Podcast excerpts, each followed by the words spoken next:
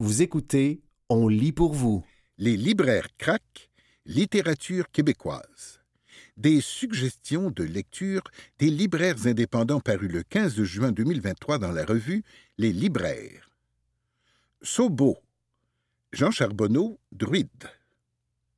Fresque de South Baltimore en 2007, plus précisément de Randolph Street, où viennent d'emménager Joseph, traducteur montréalais, et sa femme Olivia, travaillant à John Hopkins, mais où habite aussi leur voisine Barb, aussi connue sous le nom Crack Lady.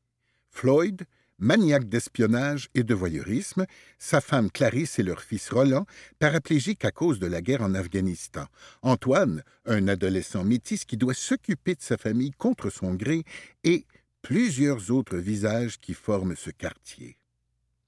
Un peu comme les Chroniques de San Francisco de Maupin ou Rue de la Sardine de Steinbeck, mais avec plus de violence et de délit, ce récit à plusieurs voix peint un portrait plutôt sombre de ce quartier de nos voisins du Sud.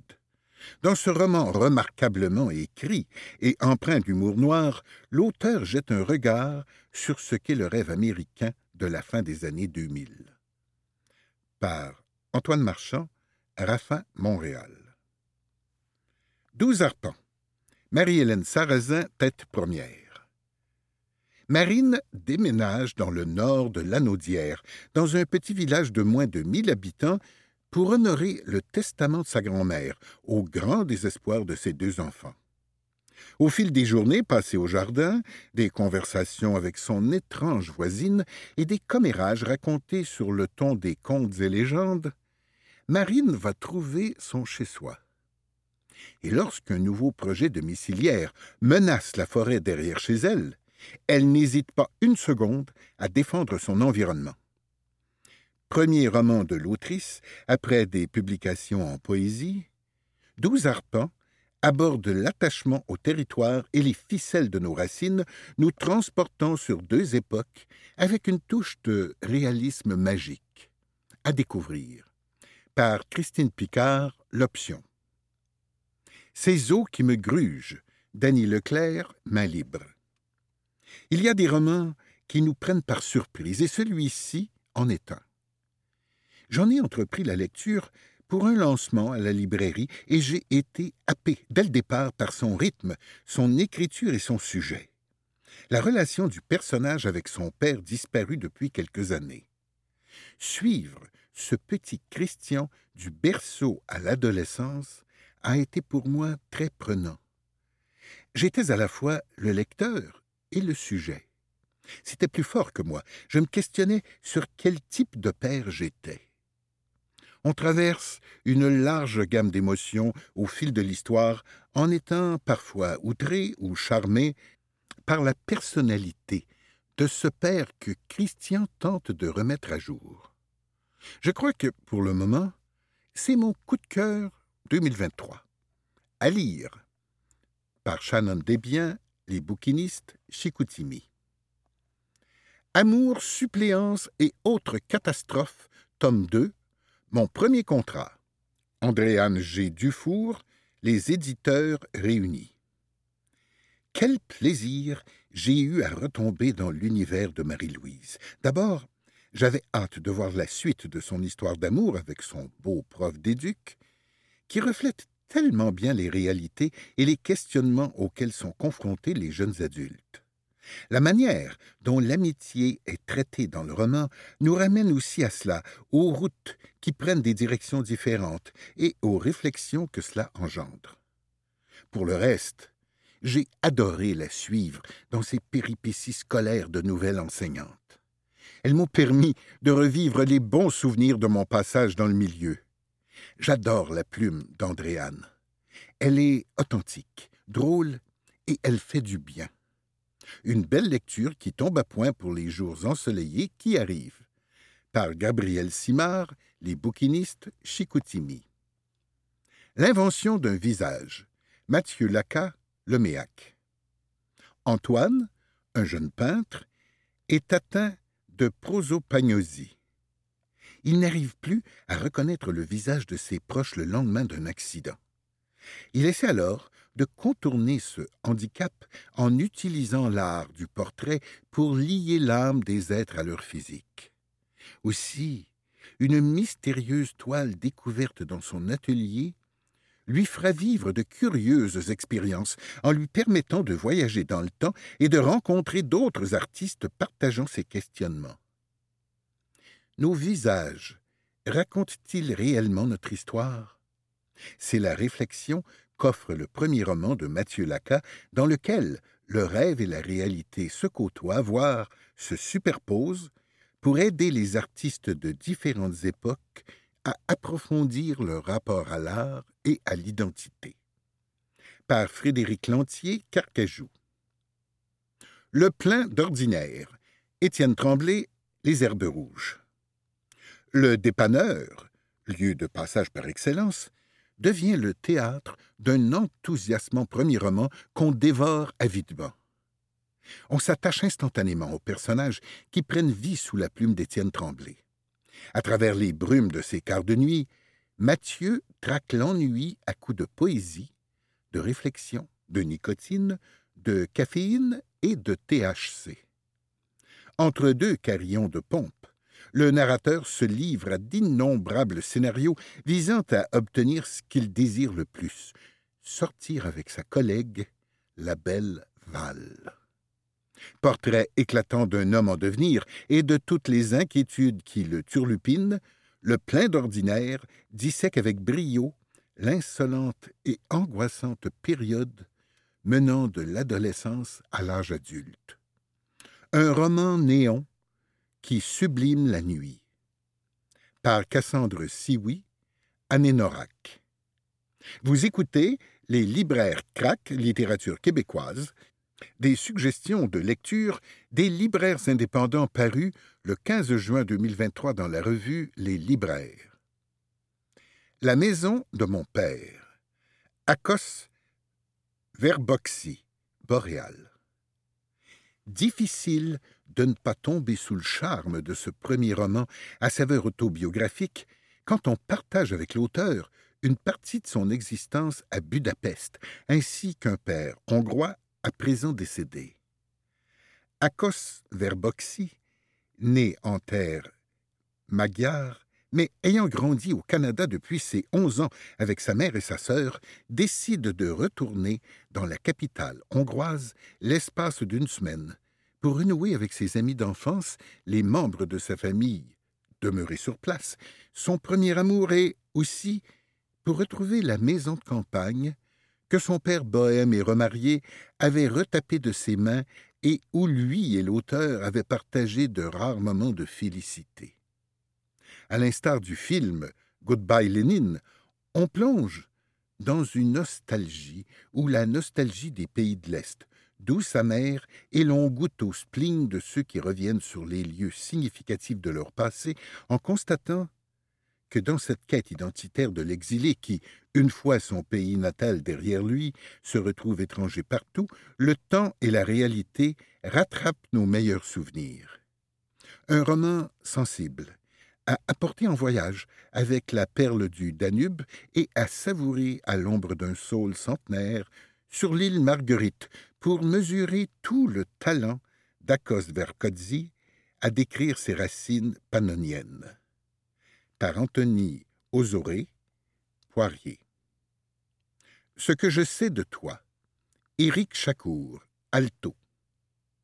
C'est armé d'une plume puissante, poétique et sans complexe qu'Éric Chacour signe ce premier roman qui envoûte autant qu'il chavire une œuvre qui, sans aucun doute, fera beaucoup jaser.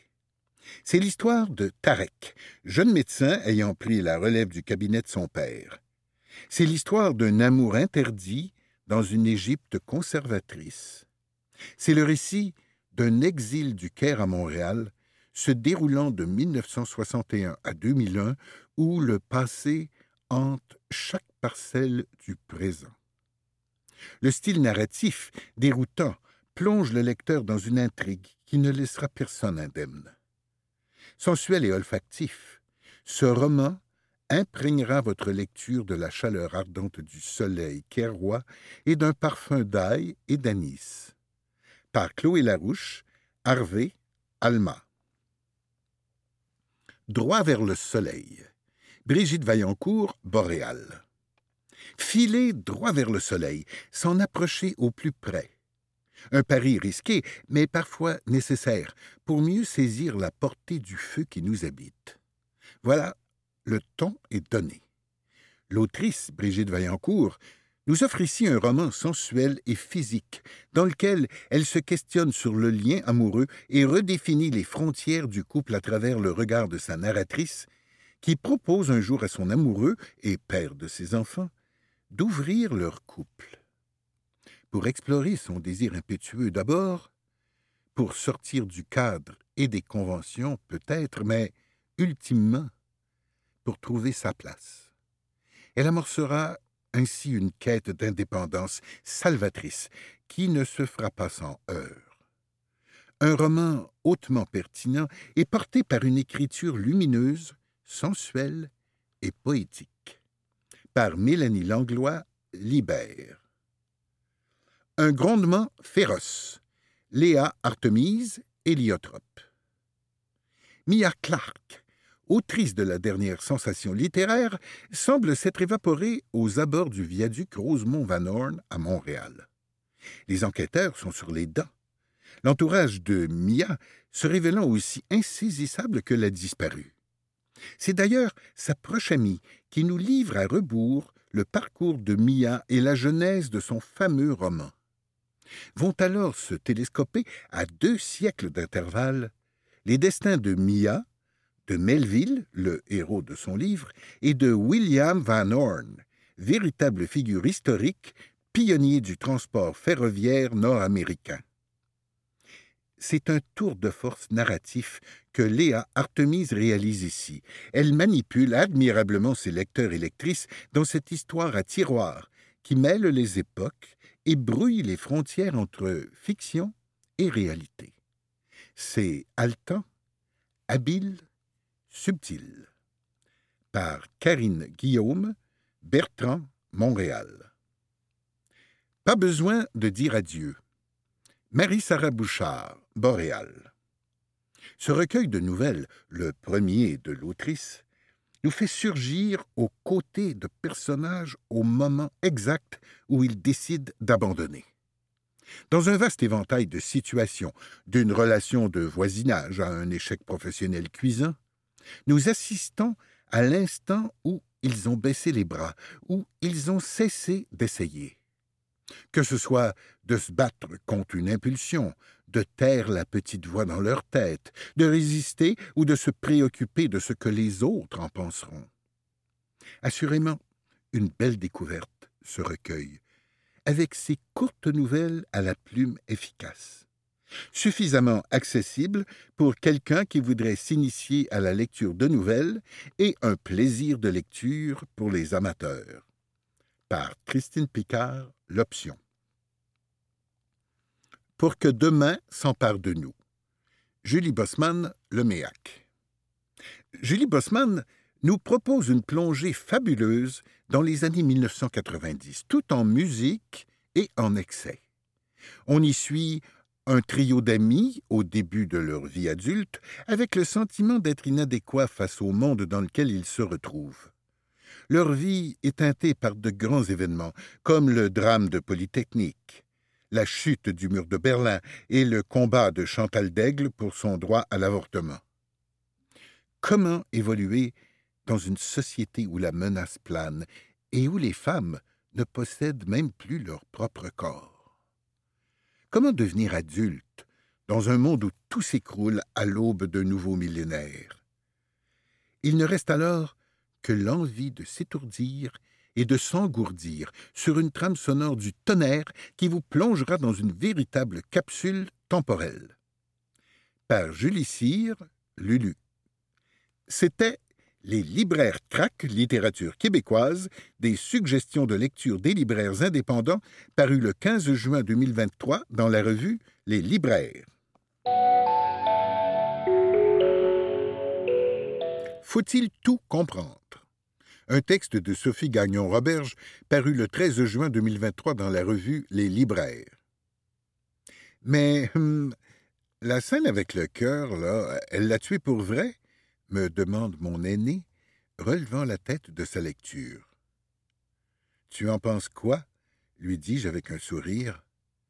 Pas parce que je ne désire pas lui répondre, mais bien car la réponse n'est pas si claire. L'auteuriste de Kissing Game, Rhiannon Collett, joue en effet avec des images pourtant précises, mais dont la signification reste métaphorique.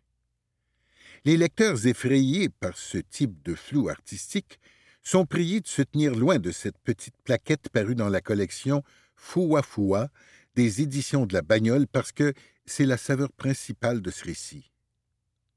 Sam est depuis longtemps une solitaire, mais l'arrivée de Kate change les choses. La nouvelle a une intensité qui détonne, amplifiée par l'aura de sa grande sœur. Une énergie qui attire Sam comme un aimant, alors que celle-ci vit difficilement le départ de son père.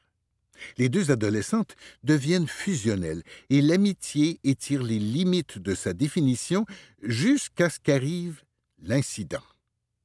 Quand la sœur de Kate revient en larmes après avoir été agressée dans un bar, la cadette décide de la venger. Et pour cela, elle aura besoin de Sam et du marteau trouvé dans la ruelle. Toutefois, quand de la neige tombe tout à coup du ciel en plein été, que l'agresseur gèle et que son cœur tombe sur le sol avec un bruit de velcro, c'est comme si le réel se trouait d'imaginaire. Que s'est-il vraiment passé? La main de Kate est en sang. Le meurtre, mais en est-ce un, aura un fort impact sur Sam, mais il n'empêche que cette scène ressemble trop à un rêve pour être vrai. Du moins, jusqu'à ce qu'un deuxième moment métaphorique enfonce le clou et relance les lecteurs dans une chasse au réel. Dans le cas d'Éclat et l'acquis, album intemporel paru chez Albin Michel, c'est une forme différente d'interprétation qui entre en ligne de compte, cette fois autour des personnages principaux. Qui est vraiment Éclat? Un enfant? Une graine de sycomore? Une créature imaginaire? Et l'acquis La talentueuse belge Marine Schneider nous entraîne en Islande avec ce récit dont les personnages, inspirés de deux volcans, prennent l'aspect de deux créatures inconnues pour parler d'apprivoisement, de fin de début, de confiance et d'exploration. La poésie enveloppe ce texte tout entier, alors que les illustrations aux couleurs brutes et denses placent le décor et soutiennent l'ambiance. Un travail d'orfèvre qui a d'ailleurs valu à l'autrice et illustratrice une des précieuses pépites d'or du Salon du Livre et de la presse jeunesse de Montreuil. Eclat est arrivé par un jour de grand vent sur le chemin du vieux laquis. Son petit corps a tourbillonné délicatement au-dessus du cratère comme la samarre d'un érable sycomore. En le regardant tomber, Laki a d'abord pensé à un insecte, puis à un oiseau, mais non, c'était Eclat. Laki a longtemps été seul dans son cratère, à compter les saisons en se demandant s'il allait survivre au prochain hiver. Mais l'arrivée de Cla crée un tourbillon, une nouvelle vie. Il y a un lien à créer, des cœurs à apprivoiser, des histoires à raconter, un être à accompagner, à protéger.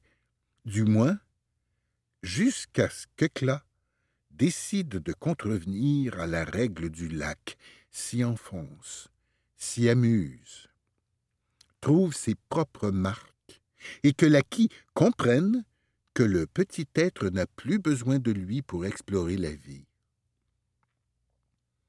Les significations de la fable peuvent être nombreuses, tout comme varie l'esthétique des pages de cet album qui invite à la réflexion et aux relectures, ne serait-ce pour apprécier toute la force de certaines images, comme la représentation de la mort de l'acquis, alors que la couleur glisse hors de lui, moment charnière qui marque le changement entre les deux parties du récit. La mort est aussi au cœur de Je voudrais te dire, nouvel album d'une grande douceur, de Jean-François Sénéchal et Chiaki Okada, publié chez Comme des géants, mais comme un thème enveloppé d'une chaude couverture de réconfort. Si le lecteur adulte comprend rapidement que l'auteur propose une histoire de lien intergénérationnel autour du deuil, on reste dans le non-dit. L'illustration nous montre l'aîné couché. Le texte nous la raconte si petite, si fragile, et ce qui l'attend peut sembler clair. Jean-François Sénéchal a toutefois fait le choix de l'euphémisme. Elle est partie, écrit-il. En fonction de l'âge et de la sensibilité, la compréhension peut donc varier, d'autant plus qu'au fil des pages, le deuil ou les émotions elles-mêmes ne sont pas nommées. On les sent plutôt à travers le désarroi, la quête de l'autre dans les actions qui s'enchaînent et dans cette lettre que le renardeau veut écrire. Le mot adieu, qui vient clore l'ensemble, reste encore dans l'image, alors que les illustrations oniriques aux couleurs pastel, encore une fois comme atténuées, accompagnent parfaitement le récit. Parce que parfois, la beauté d'un livre se cache dans l'espace qui se crée entre les mots et leur signification. Les auteurs peuvent en effet faire confiance au ressenti du lecteur et à son expérience personnelle. Ainsi, certains récits résonnent encore plus fort quand ils offrent l'espace à chacun pour y déployer sa propre histoire. C'était Faut-il tout comprendre? Un texte de Sophie Gagnon-Roberge paru le 13 juin 2023 dans la revue Les Libraires.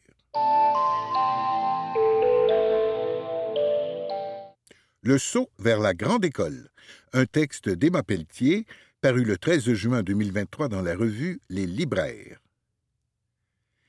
La première journée à la maternelle. Quelle belle et grande étape dans la vie d'un ou d'une enfant et de ses parents. Alors, comment assurer cette transition de manière douce et positive? Grâce à la littérature jeunesse, bien sûr, voici une sélection de livres suggérés par l'enseignante et influenceuse Madame Emma pour y parvenir. Appréhender le changement. À quoi ressemble une journée à l'école? C'est souvent ce que se demande un ou une enfant. Effectivement, l'environnement, l'enseignant, l'enseignante, les amis, la routine et les apprentissages, change quand on entre à la maternelle.